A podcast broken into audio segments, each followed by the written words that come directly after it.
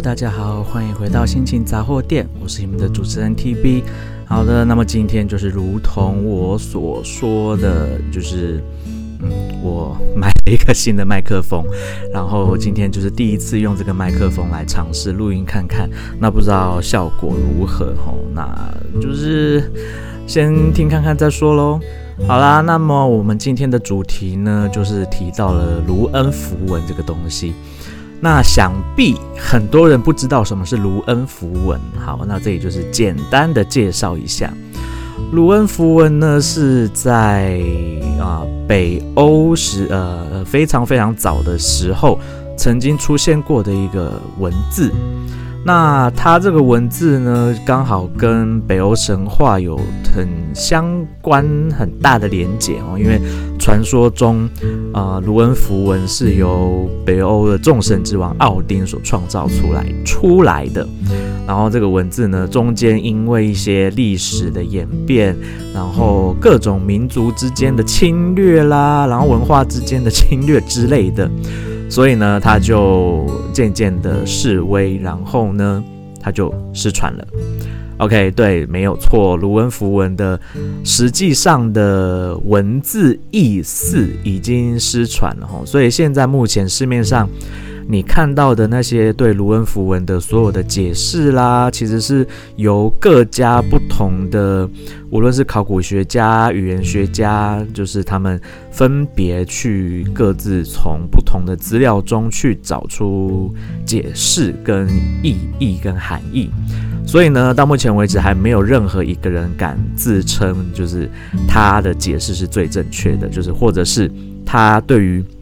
卢恩符文的含义，然后了解是最透彻的，因为它就真的是失传了吼，真的没有直接的一些资料或者是史料能够去证明究竟它真的代表了什么含义，只能只能从一些其他地方的啊、资料来佐证，然后然后来去猜测它的意思。OK，好，那么就说到，这就是简单来说，就是卢恩符文的一个小小的背景。好，那卢恩符文呢，因为跟北欧神话有很相当大的相关跟连结嘛，然后呢，再加上。啊，维京人文化，OK，维京人文化又是另外一个东西哦。今天一个不小心就解释了很多有关于历史的东西。好，那维京人文化呢，我也是就是简单的介绍一下。很多人都以为维京人是海盗啊，其实并不是。OK，维京人他们也是就像是一般的其他的民族，他们除了有务农，然后有采集，有狩猎之外，他们。也有经商，OK，是不是很惊人？大家都不知道维京人也有经商。是的，在历史上，他们可是比哥伦布还要更早去到北美大陆去的哦，哈。所以第一个发现北美大陆的人并不是哥伦布，OK，只是维京人为什么后来就退出了北美大陆呢？那根据 TB 查到的资料，哦，记载是说。维京人大概跟北美大陆通商了有五百年之久，但是后来为什么退出了那个北美大陆的市场呢？可能是跟当地的印第安人原住民有关。OK，好，这就是我查到的史料。那至于更深的史料，我就嗯有时间再查给大家，再告诉大家。好的，那维京人的确也如同大家所说的，跟想象的没有错，他们也是海盗，没有错。只是他们不只是海盗而已，OK，他们还是有很多其他的身份。然后维京人呢，就是跟北欧神话有很深的，就是关系，他们之间有很深的关系。维京人他们相信，啊、呃，卢恩符文上面的各个含义是具有保护，或者是具有提高勇气啦，或者是各式各样的。能力功能在的，所以他们在啊、打仗的时候，会在自己的盾牌上面刻上卢恩符文，然后会在自己的农具上面刻上卢恩符文。那当然啦，在各式各样的场合，他们都有各种的卢恩符文会刻在上面，然后去当做祝福或者是一个保护保护的作用。OK，好，那讲到维京人呢，就不得不讲到他们的所谓的狂战士。相信很多有玩过游戏。啊，无论你是玩《世纪帝国》，或者是玩其他相关的跟史料，或者是有从北欧神话或者是维京文化里面去拿出一些史料来使用的游戏，大概就可以知道，呃，狂战士是一个什么样子的职业。OK，那狂战士呢，就是一个啊、很有勇气，OK，然后完全不怕死的战士，就是直到战死为止的一个战士，一种战士哈。但是后来呢，为什么啊、维京人会渐渐的、没有狂战士这个职业呢？那当然就是因为他们的文化遭受到了基督西方的基督教文化的影响，然后呢，这个狂战士这个职业呢，就是受到了。的西方宗教跟西方其他其他的种各各个民族的鄙视，OK，真的是被鄙视啊！他他们就觉得狂战士狂战士是一个很粗鄙的职业，所以后来呢，就狂战士这个职业就渐渐的消失了。那也在维京人的文化里面，本来是占有一席之地的哈，但是因为受到其他文化的侵略跟影响，就渐渐消失了。好啦，那么我就要再回到我为什么会接触到卢恩符文这件事情。首先呢，TB 就是一个非常喜欢占卜、非常喜欢神秘学、非常喜欢神话的一个人，所以我在很小很小的时候，我就有研究过啊、占星学，研究过塔罗牌的算命跟占卜。然后呢，我。我第一次看到卢恩符文 是是在游戏里面，但是它并不是真正的卢恩符文。我还记得，应该我忘记是不是，呃，好，应该是了。好，那个东西不是卢恩符文。好，我从符文这个东西，我第一次知道有类似的东西是从 Diablo，OK，暗黑破坏神二代。然后二代里面就是有一个符文系统，好的，我就是从那里开始看到了符文这个东西。然后呢，当然啊，这个 Diablo 暗黑破坏神的符文系统是一定是有参考北欧的这个卢恩符文嘛，所以我就去找了一些相关的资料，我才开始了解哦，什么是卢恩符文，然后它跟北欧神话的关系。那当然，我那个时候比较多的时间在研究塔罗牌上面，所以就。没有那么花那么多的心思在研究卢恩符文，但是呢，OK，塔罗牌后来因为实在是要记的东西很多，然后还是学生的，没有那么多时间去好好的研究塔罗牌，所以我的塔罗牌就也是玩个玩个一知半解哈。但是至少我觉得我我呃 TB 这个人呢，在。某些方面可能第六感或者是灵感还蛮强烈的。我在做占卜或者是算牌算命的时候的准确率都还蛮高的。那我不晓得是因为 我本来就稍微有一点点这样的体质呢，还是只是纯粹因为我是一个观察力特别敏锐，所以我能够啊、依据观察，然后再加上抽到的牌，然后去做解释。能够解释的更贴近那个人的问题跟解决方法之类的。好啦，总之呢，就是我是先从塔罗牌先入入手占卜这件事情，算命这件事情。那为什么大家会说，哎，TB 你怎么不研究易经啊？OK，我对于东方的，嗯，就是这些东西呢，比较没有兴趣，好不好？我我当然喜欢，还是喜欢，只是我我。个人是比较喜欢西方文化的一些神秘的东西，OK，所以我就比较喜欢塔罗牌，比较喜欢像是卢恩符文这一类比较偏西方的啦，或者是像是印第安人的巫毒，然后萨满这些东西，我比较喜欢这样子的东西，呃，然后日本人的阴阳道我也蛮喜欢的，OK，我纯粹就只是懒得研究易经跟紫微斗数，好不好？因为我觉得。看起来不酷，OK，我就是从小就崇洋媚外，所以我就觉得，哎、学易经不酷，好不好？然后再加上以前看到的那些形象，对不对？那些在台，无论是台北地下街啊，或者是什么算命街，OK，看到的那些在算命的这些师傅们的形象，我就觉得啊，太不酷了。但是当你今天手拿着一副塔罗牌，对不对？看起来是不是酷歪了？然后你拿着呃印第安人的这些巫毒的或者是萨满的这些器具，看起来是不是很酷？好啦，纯粹就是我自己崇洋媚外。OK，好，回到正题。那么我又为什么会重新开始的，就是呃接触到了卢恩符文呢？那其实是从去年开始。去年呢，我就是经历了，大家知道吗？我经历了一连串的，应该说是从三年、三四年前开始，我就经历了一连串的，嗯，人生中的低潮期，然后发生了一些蛮不幸的事。那么我呢，就在去年的时候开始喜欢做金工，对，就是我在做的首饰这件事情。好啦，那我就开始觉得，诶，我做了金工之后，我好像。有一些愿望想要许愿，对不对？那可是我要怎么许愿？我有什么方法可以是最简单、最简便，然后可以让我觉得好像诶，像个护身符一样，随时的带在身上。然后我就想起了卢恩符文这个东西，我就哦，OK，我就去翻了卢恩符文的书，然后才发就发现了 OK 很多。就是就像我一开始介绍的，卢恩符文其实不只是可以拿来占卜之外，古代的维京人也把它拿来当做护身符跟幸运符来使用。那所以呢，我就发现原来卢恩符文还有这样子的功能啊，然后我就 OK，我就来试看看。好啦，那我第一个试的东西呢，就是用在我的戒指上面，然后。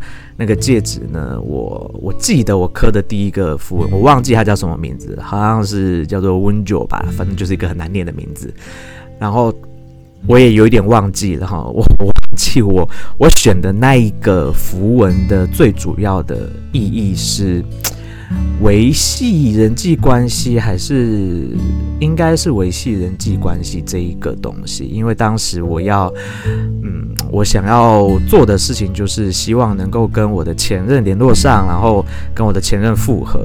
那当然那个时候我已经有一点算是走投无路了，好不好？然后就像之前。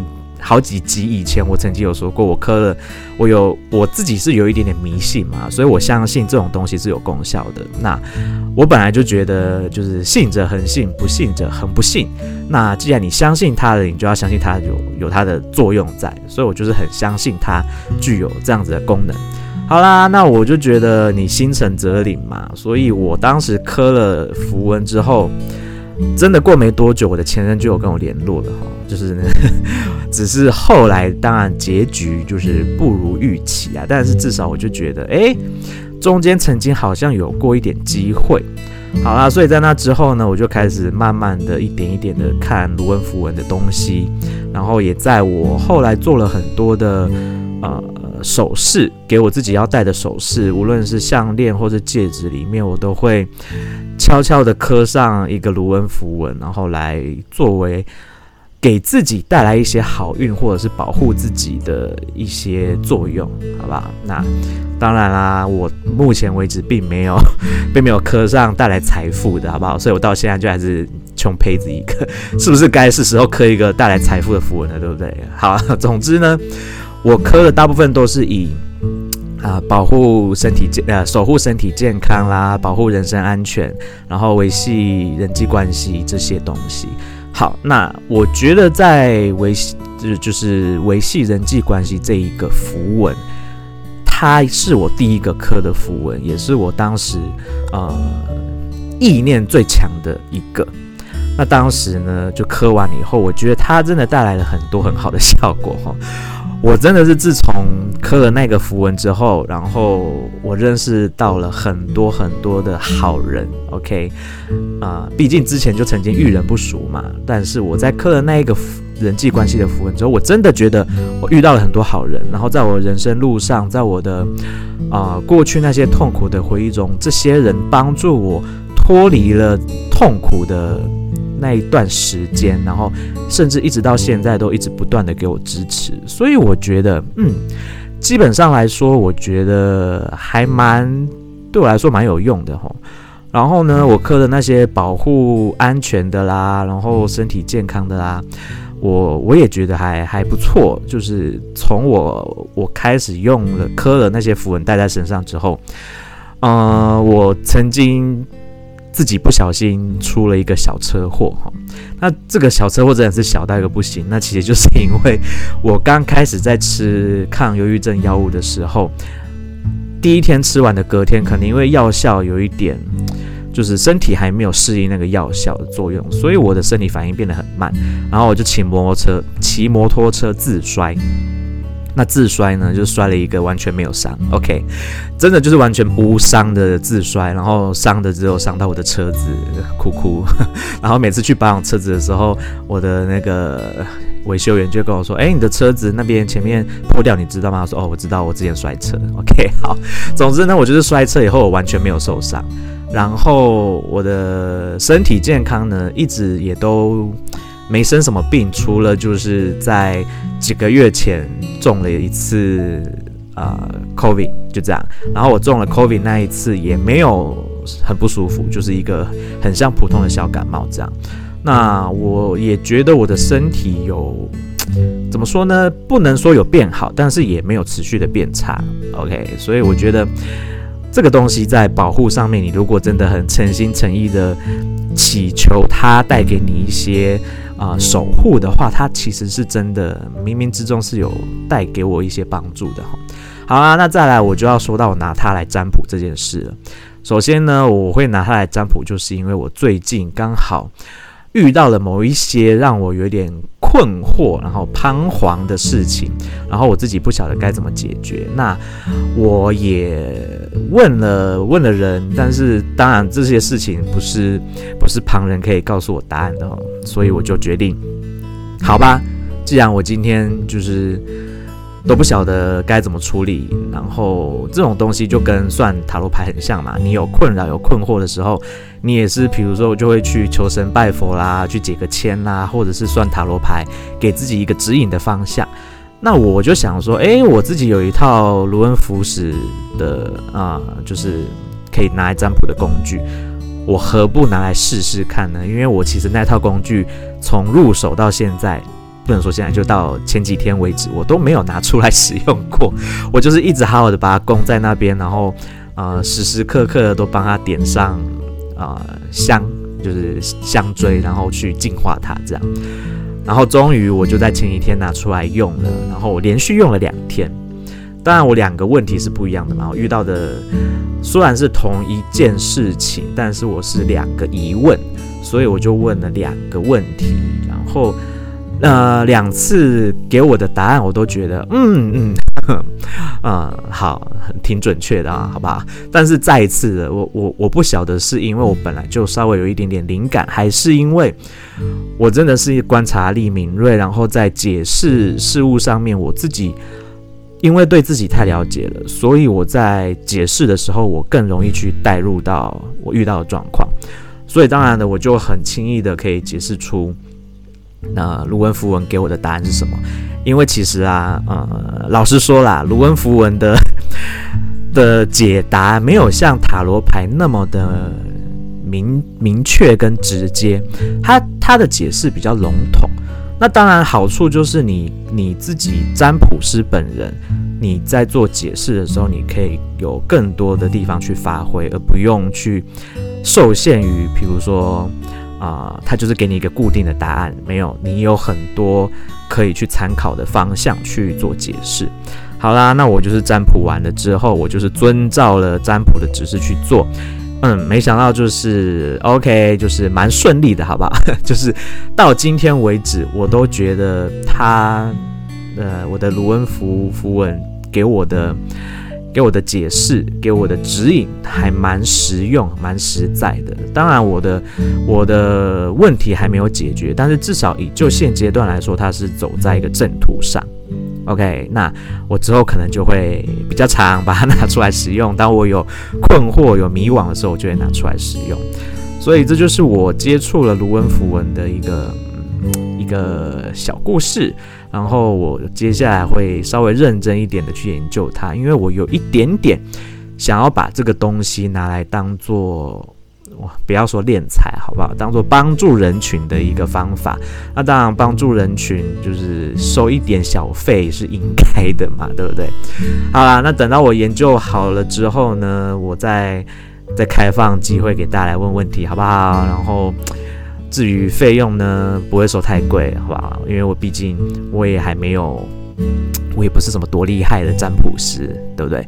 那至少我觉得有一些可能周遭的亲朋好友可能会先被我拿来当做实验品，先被我拿来当做我我占卜之后的练习占卜的练习对象啊。好，只这样讲，先当做我的练习对象，然后等到我更熟悉如何操作了之后呢，我就再把它拿来帮助更多的人，好不好？那帮助别人，同时也是帮助自己嘛，对不对？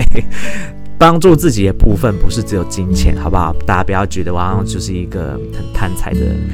我所谓帮助自己是，我觉得当你帮助了别人之后，你的心灵也会有所成长，然后你在。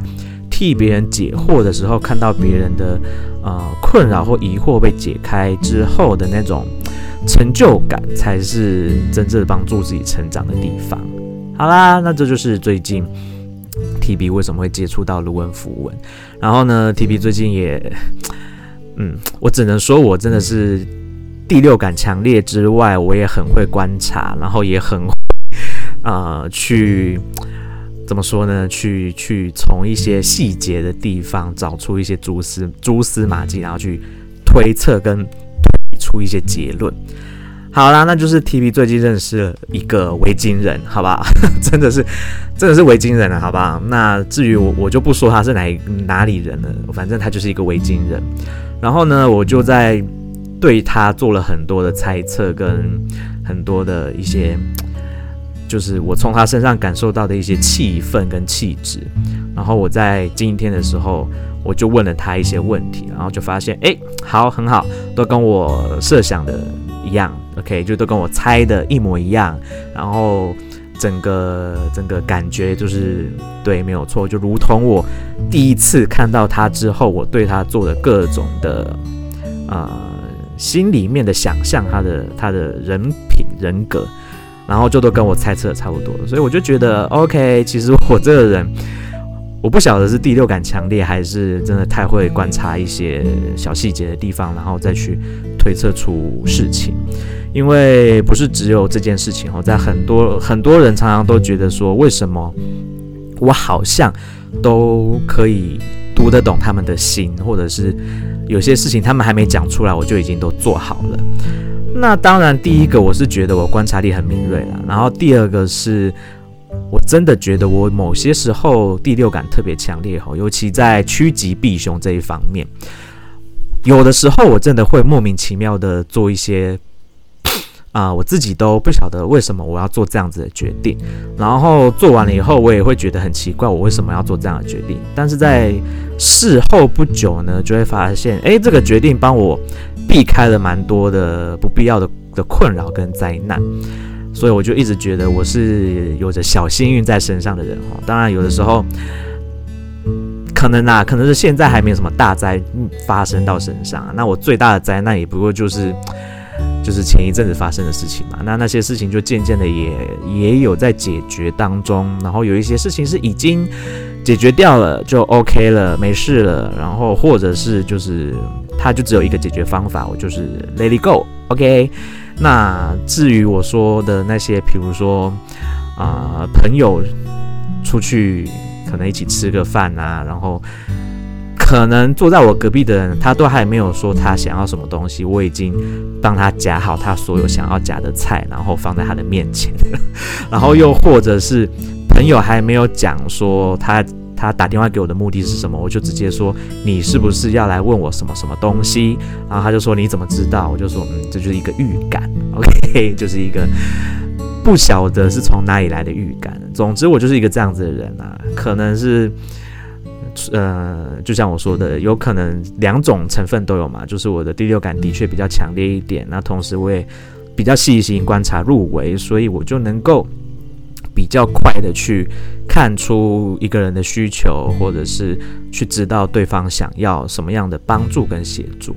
好啦，那么希望这样子的能力呢，也能够好好的发挥在卢恩符文上面，然后在未来能够给我自己带来一些其呃更多的帮助，无论是啊。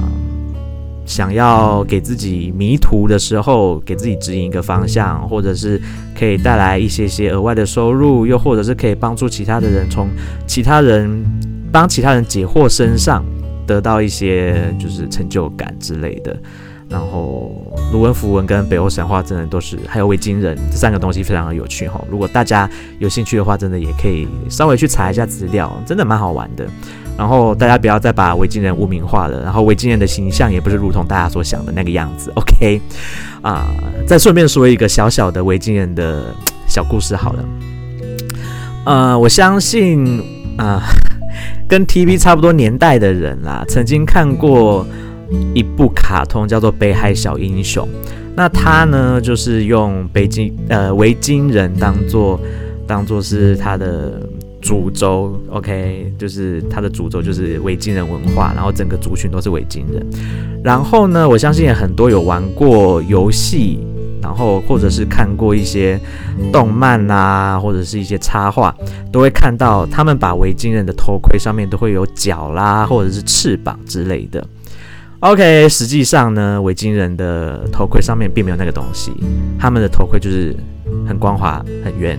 OK，那为什么呢？因为在作战的时候，这样才不会不小心误伤了自己人，好不好？有那个脚真的很麻烦，有那个翅膀是真的很麻烦，尤其是你在一群人打仗的时候，对不对？你在队友冲锋的时候，结果你头上的角或者是你头上那些翅膀就这样刺到你自己的同伴，不是就很可笑吗？所以基本上那个东西就是是被啊艺术创造出来的。好不好？是那个是被想象出来的样子，又或者是有可能是在某一种仪式上才会用的头盔，但是实际上，当维京人在作战的时候，并不使用那样子的头盔，好好不？然后再来第二个，可能很多人对维京人的想象是他们身材很高大。OK，好。告诉大家一个消息，就是没错，在那个年代，在那个时期，维京人的确比起欧洲当时的一些其他的民族们来得高大一些，所以在各个的史料记载里面都会说维京人高大这样子。那其实他们也没多高大，好不好？大家要知道一个一个史实哈，就是古代的人类。长得并没有现在的人那么高，OK？那这是为什么呢？就是因为他们的身体需要，就是在那个那个时期需要比较矮的身材，但是肌肉比较强劲。然后呢，因为这样子才可以协助他们生存，好不好？比较不会被野兽发现，然后。因为你长得比较矮一点，就比较不容易被野兽看到嘛，然后就存活率就比较高啊。那是后期，因为人类开始渐渐发明了很多武器之后，有了这些工具，渐渐的才能够去抵抗野兽的袭击，然后人类才开始慢慢进化，身高越来越高，越来越高。好啦，那我就现在就要公布了维京人的平均身高是多少？好的，维京人的平均身高呢是一百六十八公分到一百七十三公分。你说他有多高？他根本就不高。以现在人来说，他就是一个平均值。那甚至一百六十几。你说一位男生不到一百七啊？现在的人真的是很可怜的，不到一百七的男生真的是被大家鄙视到一个不行。比如说 TB 我，好不好？但是我很满意我的一六八的身高，所以我呢在古代我也是一个身高算高的人。OK，一六八已经不错了，好不好？啊，就是告诉大家一个维京人的小秘密，就是他们。在记载上面，虽然说他们身材高大，实实际上那是因为要跟当时的情况去做比较，你才知道什么叫做高大。OK，拿现在的人去比较，Of course，他们维京人就是一个矮不隆咚的民族，但是在当时那个年代，他们就属于比较高的民族。那至于 TB 现在认识的这个维京人呢，就真的是又高又大只。OK，好啦，就这样。然后这个维京人呢，他也。的确蛮喜欢北欧神话的哈，因为就像我说的，我前这这几天问了他一些问题，然后就就是如同我所想象的那样子，他他的答案就是我跟我想的一样。OK，whatever，今天的节目就大概介绍一下卢恩符文，然后介绍了一下啊、北欧的这个维京人文化，然后还有啊。呃，这个卢恩符文是谁创造的？就是 OK，北欧的众神之王奥丁所创造的。然后好了，最后再小小的讲一下北欧神话哈。北欧神话真的是一个很复杂的系统，我相信有真的认真去看过各个国家的神话的人，都会觉得为什么神话那么复杂呢？对不对？不是只有北欧神话很复杂，埃及神话也很复杂，希腊罗马神话也很复杂，日本神话也很复杂。然后我们自己东方的。啊，华人的神话也非常的复杂。OK，那至于奥丁这个人呢，嗯，我觉得他他做了一件我觉得蛮有趣的事情哈。大家如果有有稍微，比如说你有看雷神所有的电影啊，你就会发现，哎，为什么他老爸他老爹奥丁就是是瞎了一只眼，然后要戴一个眼罩？OK，那这边就小小的跟大家讲一下，因为奥丁呢就是用那只眼睛去换取了智慧。不是不是智慧啦，预知之眼，好不好？就是预知能力。OK，他利用一只眼睛去换取了预知能力，然后让他能够统整整个北欧的，就是你知道阿斯加嘛，就是他们的他们的居住的地方，然后还有去跟其他的，比如说巨人族的战争啊，你知道神话里面北欧神话里面有很多的战争，还有诸神黄昏之类的。Anyway，总之呢，奥丁会瞎一只眼，就是因为他。牺牲了一只眼去换取了预知能力，然后呢，他肩上站了两只乌鸦。OK，就这样，其他更多的等我研究更详细后再分享给大家知道。好啦，那么今天的节目就先暂时在这边告一个段落。我是你们的主持人 TV，然后希望新的麦克风能够给我有更好的录音效果。在这边跟大家说一声再见，祝大家有美好的一天，拜拜。